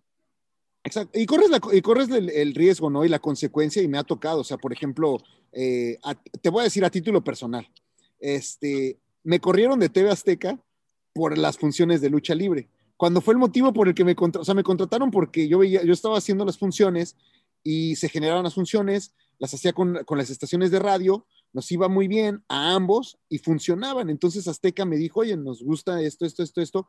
Cuando termino con la radio, me jala TV Azteca Y de pronto me dijeron ellos, es que no, y le dije, no, es que es lo que yo hago, esto, esto, esto, y de pronto por X, Y, Z me dijeron, ¿sabes qué? Y ya, no hay ningún problema, pero yo me asumí el riesgo, ¿no? Y perdí bastante dinero porque pues con Azteca no me estaba yendo mal, pero quise hacerlo porque dije, esto me gusta, esto quiero hacer, me está yendo bien, lo voy a seguir haciendo y me aventé a hacerlo. Entonces, sí, mi libertad de hacerlo me costó, pero sí fue, o sea, entiendo lo que dices tú de, lo, de, de las empresas porque sí te mantienen con ese de, no, no, no, no, ya decidimos que no se va a hacer y pues se cancela. No, pero ¿por qué? Que no sé qué. Y, y traté de medio hacerlo yo y me dijeron, no, ¿sabes qué? Si lo vas a hacer mejor. Eh, y dije, no, pues sabes qué, mejor así dejamos las cosas. Y de todos modos, la verdad es que no estaba contento en TV Azteca, no me gustaba nada. Entonces dije, pues mejor bye, ¿no? Eso que mencionas tú, sí. O sea, la libertad y, y ser libre cuesta, ¿no? Y cuesta bastante a veces. Sí, la verdad es que hay muchas cosas que tienen un alto precio y tienes que pagar las consecuencias. La verdad. Entonces, este, es una de mis metas también que tengo, ¿no? Para un futuro, ser mi propio jefe, la neta, y, hacer lo que, que, yo quiera, que sienta que es bien para mí y todo. Pero mientras, tengo que respetar lineamientos, tengo que respetar eh, el contrato que tengo firmado y ser profesional. Creo que eso es muy importante para, para cualquier persona en el ámbito que, que te estés desenvolviendo. Oye, ¿tú te, te, arrepientes de no haberte ido cuando, cuando se fueron, cuando se fue Conan de AAA y se fueron todos, que, que se fueron varios luchadores con, con Conan a Da Crash y eh, ¿tú te arrepientes de no haberte, de no haberte ido? ¿Te invitaron a irte o no? ¿Cómo, si quieres platicarnos o platícanos, ¿no? ¿Cómo, cómo fue eso? Y si te, te arrepientes o dices, tomé la, la decisión adecuada. Ya te dije hace rato esa, que no me, no me arrepiento de nada tengo valores, Javier, tengo, tengo ciertos valores que, que como persona y, crecí con ellos y que me hacen a lo mejor una persona respetuosa. Entonces, nunca digas me arrepiento, aunque, no sé, pero lo único que te puedo decir es que en la actualidad, lo que diga esto, a lo mejor eh, ya no vale tanto, es más bien lo que, lo que diga esto, ¿no? Y con eso te, te, te estoy contestando todo, con otras, sí, con señales. No, me gusta, Nada me gusta. Más. Ya las personas que lo estén escuchando eh, nos está diciendo que, que, no va a seguir el corazón, que va a seguir la, este, lo que le diga la, la cabeza. Este, así es que pues ya ahí está entre, ahora sí que entre líneas las personas van a, van a ir descifrando, descifrando claro. ese, ese mensaje. Este, ¿dónde te ves? ¿Dónde te gustaría, dónde te gustaría luchar? ¿Con quién te gustaría luchar? Este, ya me dijiste que te ves como tu propio, tu propio jefe y fue algo con lo que platicamos con, uh, con este cibernético, ¿no? Porque nos platicó, él estuvo muchos años en la, en este, en AAA, entonces a él se le decía dónde tenía que ir, qué tenía que hacer, este, decir, no, no en el, no en un mal aspecto de tienes que hacer eso, sino más bien él no tenía que estar buscándose fechas, él no tenía que estarse buscando nada porque ya la empresa se lo había conseguido. Me dice que cuando él se sale de trabajar, él tiene que estarse buscando sus fechas, él tiene que estar hablando con promotores, este, él, él viendo lo de sus redes sociales, cuidando esto, cuidando lo otro, ya se vuelve independiente. Eh, ¿Tú te ves trabajando de esta manera? Eh, ¿Cómo te ves? ¿O te ves siendo bueno, tu jefe en otro negocio? A lo mejor quieres poner sí, claro, claro. expendio de Tengo, chelas o tengo la capacidad, tengo ya como que esa madurez, tengo, puedo, la neta lo puedo hacer, lo pude haber hecho, la neta, o sea, ya me la sé, como decimos en el ambiente, ya me la sé, o sea, ya aprendí y creo que, que ya, ya yo pudiera hacerlo, ¿no? O sea, yo manejar mi propia agenda, etcétera, o sea, en, cualquier cosa, o sea, aprendí a manejar una tienda, aprendí a manejar este deporte, entonces, te, tengo cómo poder hacerlo, este, y si no, si no es de esto, pues es de otra cosa, ¿no? Eh, bueno, siento que también um, ah, tú piensas, porque no, la verdad eh, te, te conozco, eh, ahí sí estoy haciendo un poco de trampa porque tenemos, tenemos tiempo de conocernos, pero no eres una figura controversial, no eres una figura, o sea, eres una persona que, digamos, que está aquí, ¿no? En, en- en lo que tiene que ver con controversia, ¿no? O sea, no eres el pirata Morgan que se va a subir al, al auto del escorpión y va a hacer, o no eres la No, pues persona ya no que, falta mucho para hacerlo. Me voy a subir al- también con el escorpión. Ah, bueno. O no eres la persona que, que no eres el, el- el tipo de que tome un micrófono y de pronto eh, se vaya fuera de camino y empiece a, a gritar y a mentar y, o sea, no eres, no eres ese, no, al menos no, no, Te no te lo hemos algo. visto. Lo vamos a poder ver, o sea, tienes esa, ese lado controversial, ese lado rudo eh, que, que, que estamos, que hace falta hoy en día, porque hoy en día la controversia vende. O sea, tú ahorita ve lo del pirata Morgan, X y Z, a lo mejor le habló Juventud Guerrera para mentarle la madre, a lo mejor le habló este doctor Wagner para mentársela, a lo mejor le habló, pero ahorita ya tiene luchas con todos ellos y va a estar en arenas y, y de pronto Pirata Morgan se convirtió en tendencia en red. O sea, lo que dijo lo puso donde él quería estar. Entonces, aquí los que somos los tontos somos todos los que estamos viendo de "Ah, esto dijo y esto dijo, oye, dijo el pirata esto, dijo el otro. O sea, y muchos ya, como yo le dije a él, yo- ya lo sabemos, no dije, es que no sé yo que tú sepas que no sepas, pero bueno, este, pero sí lo puso otra vez en el punto donde promotores así de, oye, una lucha, no pirata, una lucha, pirata, vente para acá, pirata, este, vamos a ver ese lado de, de Drago, ¿lo tienes, está en ti o, o no? Nada más te voy a decir algo. En 20 años que llevo en este deporte, ¿tú no crees todo lo que he aprendido y todo lo que puedo hacer? Con eso te, te estoy respondiendo lo que me estás preguntando. O sea, ya recorrí el abecedario chingo de veces. Y lo que, lo que no he aprendido, o sea, en este, en este, en este andar, ¿no? La neta. Y, sé- sí, y, y también, sé, y también sé, sé lo que, lo que puede llamar la atención y lo que no puede llamar la atención, así como te estoy contestando todas tus preguntas, que no estoy siendo específico, pero bien o mal te lo estoy diciendo. Soy una persona razonable que siempre trata de pensar antes de contestar. Quiero to- tocar eso porque es muy importante también. Los luchadores de hoy en día, o sea, este programa de lucharlas yo también lo hice pensando en quiero entrevistar a Drago, a Aerostar, a Taurus, a Bandido, a, a, a Cibernético. A mí no me interesa entrevistar al luchador local. Ok, qué bueno, tienen su mérito, este, se les aplaude, qué bueno que lo hacen y todo, pero yo ya considero que ellos ya tienen su medio, pues que hagan su Facebook Live y todo, porque a veces no se saben ni expresar. Entonces, Pero, dije, pero te voy a decir no, algo, no voy a, te voy a decir algo. Estabas hablando de malinchismo y ahí te está, sona- está sonando malinchista. No, no, no. No, no estoy siendo malinchista porque te voy a explicar por qué. Porque estoy entrevistando luchadores mexicanos y todo mexicano. Ajá. A lo que yo voy es a que para, para yo entrevistarlos, yo siento que tienen que tener una carrera, que tienen que tener algo importante, que tienen que haber, o sea, que ya tienen que haber pasado esos pasos, porque sí fui, o sea, llevo años trabajando en comunicación, terminé en el lado de, de administrativo y todo, pero cuando yo empecé en radio, traías una persona que era un verdadero personaje a la radio. No cualquiera lo traías como invitado a la radio. Y hoy en Claro. día sí es así. Hoy en día te pueden traer al, al hijo del chinicuil y entrevista al hijo del chinicuil, ¿no? Y el hijo del chinicuil no se Sí. sabe expresar, no No, sabe no, hablar, no, no, no se ha ganado Eso sí, nada eso sí- y eso no sí tiene una mucho, historia.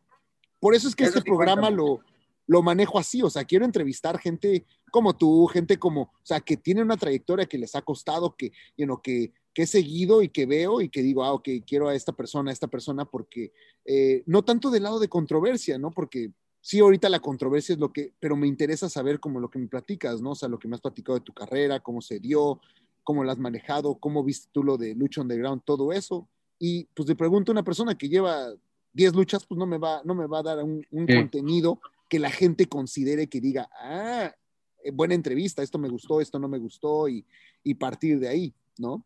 Por eso es Pero que... sí te puede hablar de lo que hizo un domingo pasado, de lo que hizo un sábado pasado, etcétera. no, no es cierto.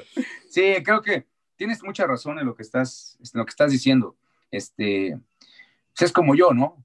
A lo mejor yo ya no me gustaría ir a, a- a- a como cuando inicié una lucha de mercado. La neta, no, ya, ya hice una carrera, eh, ya hice una trayectoria y no me gustaría acabar así. No me gustaría acabar como, como algunas personas que he visto en mi andar, que en lugar ya dan pena, ¿no? Subirse a un ring. O sea, honestamente.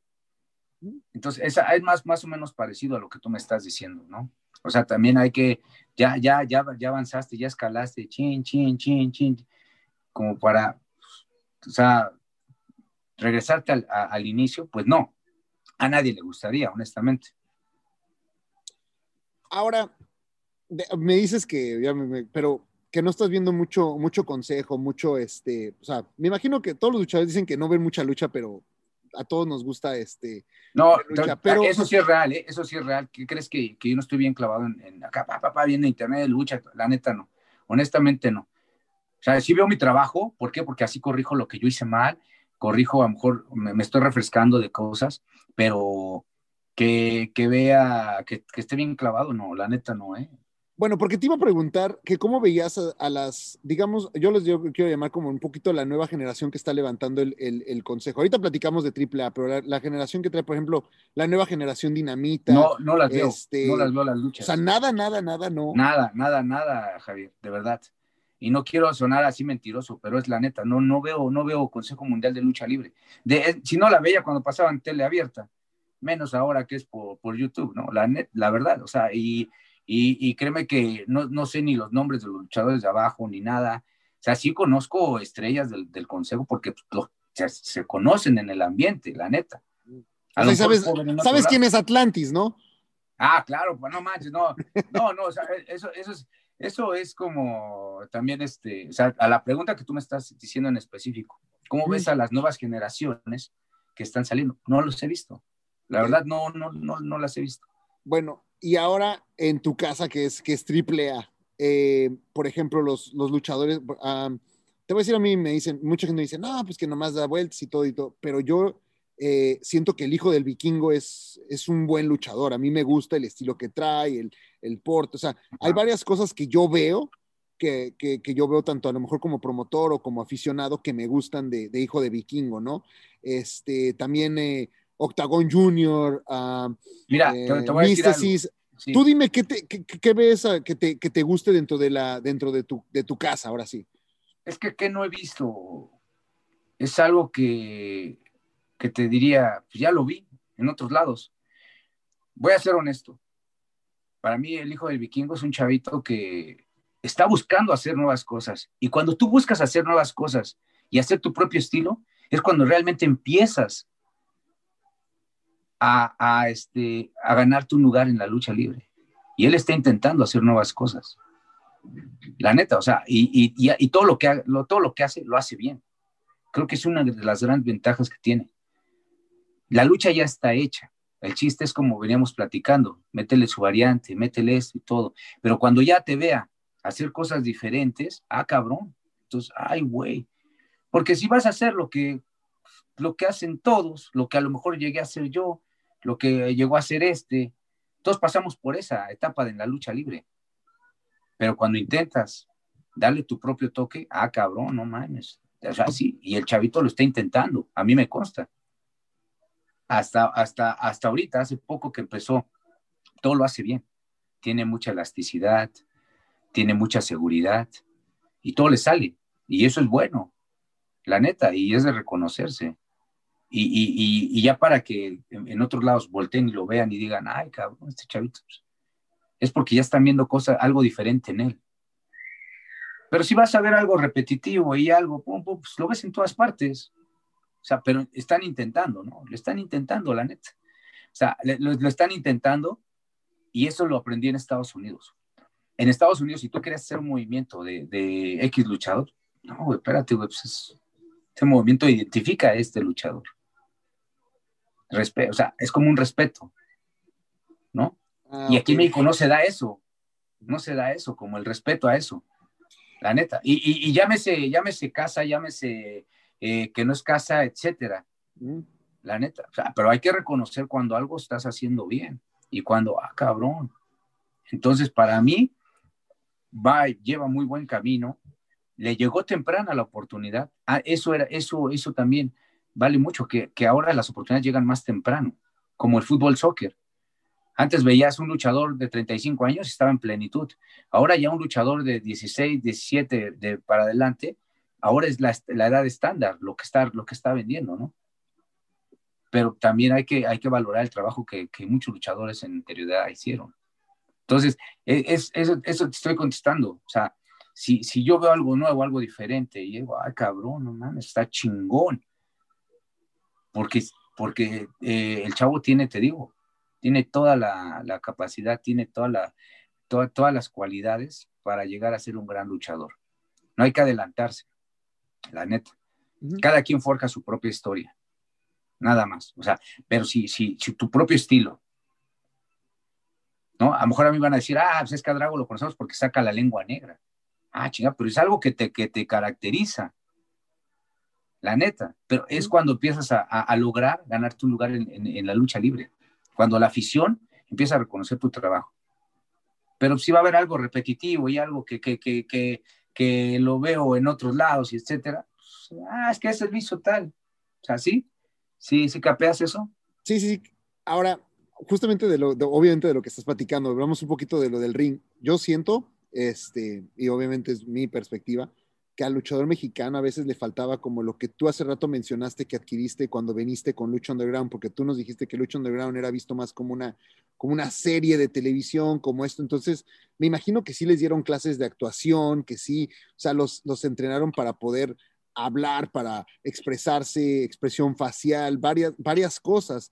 Y siento que eso les, eso, eso falta a veces en, en México, ¿no? Que les dan un micrófono y, y- y se pierden o, o no les, no les va, no, no lo hacen tan bien.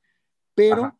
este, pero ahorita que, me- que mencionas eso, hace tiempo, hace, hace unos, creo que meses que hubo mucha burla en redes sociales sobre alguien que iba a dar un taller de, de teatro para, para luchadores. Yo lo tomé como que sí, o sea, sí, a lo mejor mucha gente se pudo ofender, pero como algo que sí les hace falta, o sea, que sí te hace, que te hace falta dentro de la, No, no, de la pero- profesión. Sientes No, que, pero- no, a lo pero- que voy es a, Ajá. sientes que te hace falta como ese, esa preparación que te dan para televisión, para, para expresarte en tele, para, para todo eh, como luchador, que hace falta o no hace falta. O sea, con ser buen luchador que- y no lo- saber expresarte. Lo que, lo, que, lo, que, lo que quiso hacer ese luchador es una jalada, la neta. Para mí es una jalada. Eso de que clases de. No, no, no, no, no. no. O sea, hay cosas que se deben saber y cosas que vas aprendiendo en el camino. La verdad.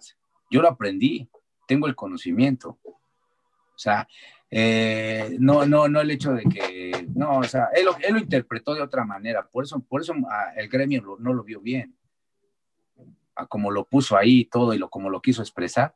Por eso no lo vimos bien mucho, yo hasta ni yo lo vi bien. O sea, pero lo que estás mencionando es que era un producto diferente, lucha underground. La verdad. Y, y, y, esto de saber hablar, y eso es porque simplemente tienes que tener educación para todo. O sea, así como te, yo estoy respondiendo las preguntas, tienes que saber escuchar y estar razonando. Y eso es difícil, créeme estar, estar escuchándote y estar, estar razonando y pensando lo que te voy a contestar es muy difícil, pero te lo da la experiencia. La experiencia la tengo. Eso no, eso no me hace falta, como para agarrar un micrófono y, y- y hablarle al público, a la afición, para agarrar un micrófono y hablarle a la televisión, para, para voltear a ver las cámaras, todo eso, eso, eso lo aprendí en Lucha Underground.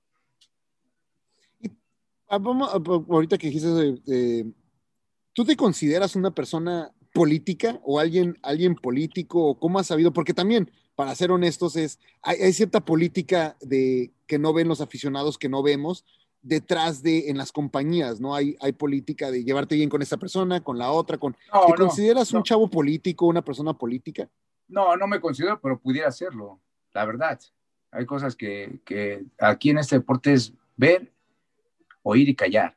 Y, y creo que es muy importante también, ¿no? Aprendes a hacer eso. Hablas cuando tienes que hablar. Y ves lo que tienes que ver. Y escuchas nada más lo que tienes que oír, nada más. Bueno, pues, algo, algo más que quieras Pero sí te algo decir, más. sí, algo sí, algo sí, Javier, te voy a decir algo. Soy un pinche estuche de monerías, la neta. Pues, pues yo sí quiero ver y espero que no me hayas guardado las declaraciones controversiales y de pronto aparezcas con el escorpión y, ay, güey, y yo diga, oye, pues si yo le pregunté lo mismo y, y me va a pasar y voy a, no quemarlo, pero Psycho Clown, yo le pregunté que con quién quería luchar del consejo, con quién este y con... Y no me dijo, que- y me dijo él que, que con este, no me dio un nombre encerrado, no me Ajá. dijo nada y de pronto dos semanas después que quiere Atlantis. Entonces, si tienes una exclusiva, pues de una vez suelta, suéltanos No, aquí. no, te, voy, te voy a decir algo. Lo, que, lo único que quiero es dejar fluir las cosas No sé qué vaya a pasar. Ahorita estoy en un stop, estoy frenado por completo. Me bloqueé completamente de, de esto porque pues estoy parado, ¿no? Estoy parado. Entonces quiero dejar fluir las cosas, quiero dejar que, que fluyan, que pasen y cuando sucedan, pues bueno, que, que, que sea por mis méritos propios, ya sea que, que, tenga, se me abran las puertas por otros lados, etcétera. No, no, no sé qué pueda pasar el día de mañana. Yo lo que quiero es estar bien, mentalmente, físicamente y, y laboralmente, para cuando me, se me solicite para algo estar al 100. Y, me, lesioné apenas hace, hace dos meses y medio, pues todavía apenas, todavía me, estoy fortaleciendo mi pie y todo. Me zafé el brazo también, no tengo ninguna cirugía, estoy bien y, creo que tengo, tengo capacidad, tengo cualidades y puedo llegar todavía más alto. No he llegado, no he llegado a, la altura que yo pues, quisiera llegar y, y, tengo que lograrlo, lo voy a lograr porque si algo tengo es que cuando me, me, me, me fijo una meta, yo tengo que cumplir esa meta. Yo, yo, yo, espero, yo espero que sí, espero verte. Me gusta verte en AAA, pero definitivamente, digo, ese es tu personal. Pero si te si estás en otros lugares, sí me gustaría verte en, en, en, otros, este, ahora sí con nuevos rivales, en otro, en otra, en otra etapa completamente eh, diferente. Creo que, creo que sería muy, muy, muy bueno verte en, ahora sí que cuando tú decidas y lo que, que te quedes, pero sí, no eso eh, porque me gusta, me gusta el producto de, de AAA, siento que es bueno, siento que AAA, o sea, eh, son Ajá. de las dos, son las dos compañías top en, en, México. Te voy a decir que no me gusta y tú me, si me quieres decir o no, pero a mí que no me gustó al menos de esta triple manía es el tema de la invasión. O sea, parece que todas las luchas las invade, ¿no? Eh, y fue Ajá. así como que repetido y repetido. Entonces, como que ya no es sorpresa, al menos para mí, ¿no? Este, sí. Eso de triple manía, no sé si luchas, la no. Luchas, pero no me gusta porque luchas, la ensucia. Para mí, sí. para mí la bueno. ensucia, así como que, ay, güey, pues ya no, ¿para qué sacar una? O sea, ya terminó de pronto, chin, salen todos, ¿no? Y se, siento que ha sido algo repetitivo que hace, que hace triple A, este, que, que, ya no es sorpresa. Esa es tu, esto es tu opinión. Yo Exacto. vi algunas luchas, se me hicieron buenas, eh, y este, pues ahora me tocó del otro lado, ¿no? Estar del otro lado y este, como aficionado, también como aficionado disfruto la lucha libre, la vivo como aficionado, y me gustaron, ¿eh? Me gustaron, me gustaron, me gustaron varios encuentros, y este, y, bueno, lo más importante, que hay que valorizar también el esfuerzo que hizo la empresa, ¿no? Para, entre, eh, para hacer un, un, evento de tal magnitud para su afición, para de alguna manera agradecerle esa fidelidad, ¿no? Y, y creo que eso, eso, la verdad, sí, sí se lo reconozco mucho a, la directiva de, a, AAA, que siempre comprometidos con la afición. Mi jefa es una chulada de persona, siempre está comprometida con la afición, con la gente. La neta es buenísima onda. Mi jefe también, la neta, son personas de un gran corazón, que yo quiero mucho, los aprecio y, este, y, y que, que de alguna manera ellos dos se ganaron mi lealtad, ¿no? La neta. Y, y, para mí cuenta mucho eso y creo que hicieron un gran esfuerzo ellos y todo su equipo, ¿no? Entonces, eh, al contrario, yo digo que chido que, que, se logró el objetivo, que mucha gente lo estaba viendo y, y a lo mejor me da mucho gusto porque estoy ahorita en, la empresa donde estoy trabajando y me da gusto que, que, le vaya bien a la empresa porque así nos va a ir bien a, a, a muchos, ¿no? Y te voy a decir, te voy a decir eh, a mí personalmente de, de, triple, de triple manía qué fue lo que, lo que me gustó y, y qué, qué, quiero resaltar. Ajá. Este, no en este orden, pero número uno, eh, el iguana. Siento que se está ganando un lugar, que es alguien que, le, como le dicen, para ser luchador hay que parecer luchador y que pues sí, no, genéticamente no tiene como para ponerse como Hulk Hogan, siendo honestos. Pero me gusta la manera en la que maneja, maneja él el personaje, maneja a, a, la, eh, creo que le llama la yesca, la, la, iguana que trae, entonces me gusta, Ajá. eso me, me, gustó y la lucha que, tu, que tuvieron me pareció, me pareció buena. Este, eh, dos, eh, Kenny Omega, llevar a una estrella como Kenny Omega a México y que pudimos verlo, que se le dio la oportunidad a Laredo Kid de enfrentarse a Kenny Omega y que fue una lucha bastante, bastante, o sea, muy, muy buena. A mí, a mí en lo personal me gustó bastante esa lucha. Este, definitivamente creo que me... eh, ver eso es como que te llevan una estrella de, ahora sí que están llevando una, un- a un luchador, no cualquier extranjero, o sea, lo que platicamos hace rato, ¿no? Que los ponemos en un pedestal, pero Kenny Omega no es un, ahora sí que el, el, este, el argentino que llega sin saber jugar fútbol, en tu, como lo Ah, mencionaste. no, no, Kenny no, Omega no, es este top Japón, este, Estados Unidos. Eh, eso me gustó. Y ver, y ver de regreso a, a la Pimpi, me pareció también, me, me gustó ver de regreso a la Pimpi porque pues es, eh, lleva años trabajando en, en la empresa. es un y- jerarca que y exacto, ha estado en no sé cuántas triple manías y todo, entonces me Ajá. gustó. Y como mención honorífica, la verdad es que yo estaba ya hasta acá de escuchar a, a Hugo Sabinovich en inglés. Es así como que, güey, lo estamos viendo la lucha en español, no necesito que me hagas la traducción simultánea en inglés. Así es que agradezco el guitarrazo que le dio este Chessman porque fue así como que ya, ya se quedó Eso callado lo vi. y. Sí, Eh, ¿Eso que crees que nada más lo vi en fotos? Porque yo sigo su página de Lucha Libre Online, pero no, no, vi, esa, no vi esa lucha. Este, eh, la verdad es que no desconozco de, de, de, de eso. Sí vi que un guitarrazo, pero hasta ahí me quedé. Sí, sí, le di un guitarrazo. Ahora, ¿tú con qué te quedas? ¿Qué te gustó de, Triple Manía de lo que tú viste? Como, a lo Mira, mejor como únicas- aficionado. no, todas me gustaron. Te voy, te voy a decir algo, te voy a decir algo. La única que vi fue la de la Copa Triple Manía, que fue de mujeres. Este, la de Laredo con Kenny Omega. Y la de parejas. Fue la, la única, las tres me gustaron. Honestamente, las tres se me hicieron buenas.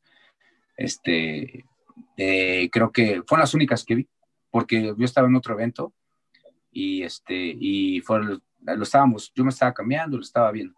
Ya de ahí, pues ya no, ya no la oportunidad de meterme. Me da, me da mucho gusto. Eh, apenas ayer platicaba con un jefe de, acá de AAA y me comentaba que sí, que, que, estuvo muy bien y eso, y, me da, eso es lo que me da mucho gusto también, que les ha ido muy bien. Sí, no, y es que, por ejemplo, la de, o sea, la de parejas también fue un luchón y la copa y todo. Yo te mencionaba lo que a mí resalto porque eran como las cosas que dije, ah, Ajá. o sea, de cierta manera diferente, porque sí, la lucha de parejas iba a estar, iba a estar muy, ah, muy buena por, lo, por la calidad que tenían de, de las parejas. Este, las chavas, pues también hacen un excelente trabajo, las, las luchadoras. Eh, ¿Y cómo ves este, esta, bueno, el, el llevar a, a, a Kenny Omega y que le dan esta oportunidad a, a Laredo para, para enfrentarlo? Pues eh, bien, ¿no? Creo que eh, Laredo se ganó esa oportunidad, este, talentoso, y, y creo que estuvo buena la lucha, estuvo padre, estuvo padre, la verdad, enfrentar a un al luchador número uno a- en el ranking mundial, pues no es cualquier cosa, ¿no? Lo hace también un buen, un, un muy buen luchador a Laredo. Excelente, pues ahora sí ya para finalizar tenemos aquí algo muy especial, este que es una, una máscara de, Mira, la misma que traigo. ahí está, ole.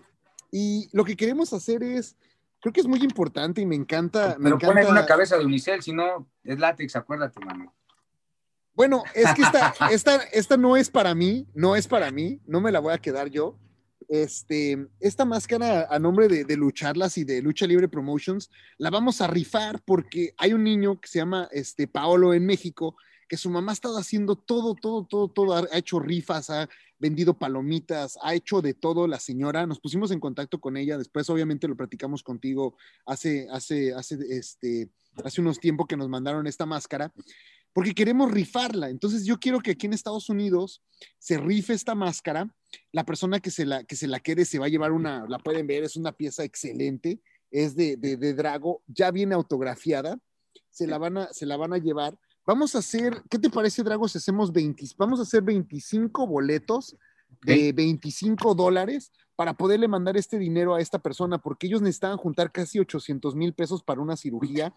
Están cerca, o sea, imagínate que están cerca de llegar a esa meta. Yo quiero ayudarles a llegar a esta meta con, bueno. esta, con esta máscara, este, con esta rifa, y porque creo que pues también es nuestro deber, ahora sí que apoyarnos entre, entre nosotros, y este, y pues espero que la gente eh, coopere, que la gente ponga, que compre su boletito. En Sí. unas semanas hacemos, hacemos la rifa. Sería un excelente regalo de, de Navidad para un aficionado de lucha libre. Este, así es que ahí está. Constatamos que es original, que es de, Sí, de claro. Drago, ¿no? Así es que ahí está. Y mira, tengo, mi chavo Sí. tiene su, su monito de, de Drago. Que compramos afuera de la arena, la neta está mucho mejor que los de, Ya ni yo tengo de uno doble- así, mano. de WWE. No, articulación y todo, ¿eh? Si la, si la Voy a ir a piratería en comprar México- uno, ¿eh? si la piratería en México no domina el mundo porque no quieren, ¿eh? ¿Sabe? Sí. Tú dime. ¿cuándo, ¿cuándo te ha hecho la empresa uno así? Que ahí está, ¿eh? hasta mentadas da y todo. Pero bueno, ahí está. Esperamos que cooperen con esta, con esta lucha que Sí. vamos a hacer de, de lucharlas con, con Drago y Sí, este, déjame para- ser parte de la rifa, eh, de alguna manera estar al pendiente, nos platicamos y qué puedo, en qué puedo apoyar para que Polo cumpla su meta, ¿no? No, pues ahí está.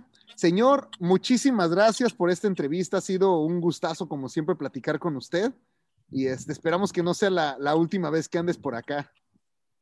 Bien, no, de verdad todo, muchas gracias a ti, la verdad que es un, siempre con un gusto, siempre tenemos comunicación, ya tenía tiempo que veníamos planeando esto, se, se está dando y este, sé que a lo mejor en algunas eh, preguntas no respondí lo que querías escuchar. No, no, no, no, no, no. Es La- que la- es la, la- la- las, las- las transformé como todo, como todo lo que se transforma, como la transformación de la lucha, así respondí tus preguntas. La gente las va a capear en alguna manera. Y, y no, pues bueno, desearles a, toda la- a todo el público, no sé si cuándo saques este, esta entrevista, pero si sale antes de Navidad, feliz Navidad. Si sale ah, para llegar el año nuevo, feliz año nuevo y, que, tengan felices fiestas, que se la pasen muy bien. Eh, oremos todos porque esta pandemia ya termine y para que toda la lucha, otra vez la lucha libre llegue a, a su normalidad, ¿no? Sí, sí. Y, es, y eso también es importante, sea triple A, sea consejo, sea lucha independiente, lo que vean, vayan a verlo en vivo, ¿no? Porque, Sí, o sea, como te digo, yo he estado, eh, y no es Sí, porque me claro. las dé de muy conocedor, pero yo he ido hasta zona 23. O sea, a mí no me pueden decir cómo mira, es zona yo- yo- 23 porque fui, ¿Sabes qué? porque he ¿Sabes ido qué? a, a triple A con, cuando trajeron al patrón, tuvimos la oportunidad de estar allá en México cuando estuvo el patrón en el Juan de la Barrera, he ido a dos, dos o tres triple manías en, en Ciudad de México, eh, iba muy seguido al consejo, entonces sí me gusta, me quedé con ganas de ir a la San Juan Pantitlán, ¿no? Fuimos Mira, te voy- a, te voy a a la decir algo. López Mateos, Si, si algo, me, algo me caracteriza, eh, cuando me hacen una pregunta específica de AAA, pues siempre contesto, ¿no? Y la gente sabe que estoy en AAA, pero siempre trato de responder sin etiquetas, sin marcas. Y creo que eso le gusta a la afición, ¿no? Escuchar este, la opinión personal del luchador y, y siempre hacer un- a un lado la- las iniciales y lo que acabo de mencionar, ¿no? O sea, Ujú. pero la gente sabe dónde estoy, sabe para quién trabajo y, y- y- y bueno, lo que quieran escuchar, eh, independientemente de eso, eh, siempre trato yo de dar una, una buena respuesta y entretenida que, que la afición eh, le guste. No, pues ahí está, ahí está, ¿no? Y te agradecemos porque sabemos que contaste, contestaste con toda la honestidad este, eh, posible y te lo agradecemos, así es que, no, eso es lo, lo, lo mejor, mi queridísimo Drago. Así es que recuerda, hay de, to- hay de todo menos. Miedo. Eso, vemos. papá, nos vemos, abrazo, cuídese. Gracias. Así es, yo soy Mr. Mechingón, él fue Drago. Recuerden, este es su programa Lucharlas, descargarlo en Spotify, en iTunes, en todas las plataformas y correr la voz. Así es que muchísimas gracias. Vámonos.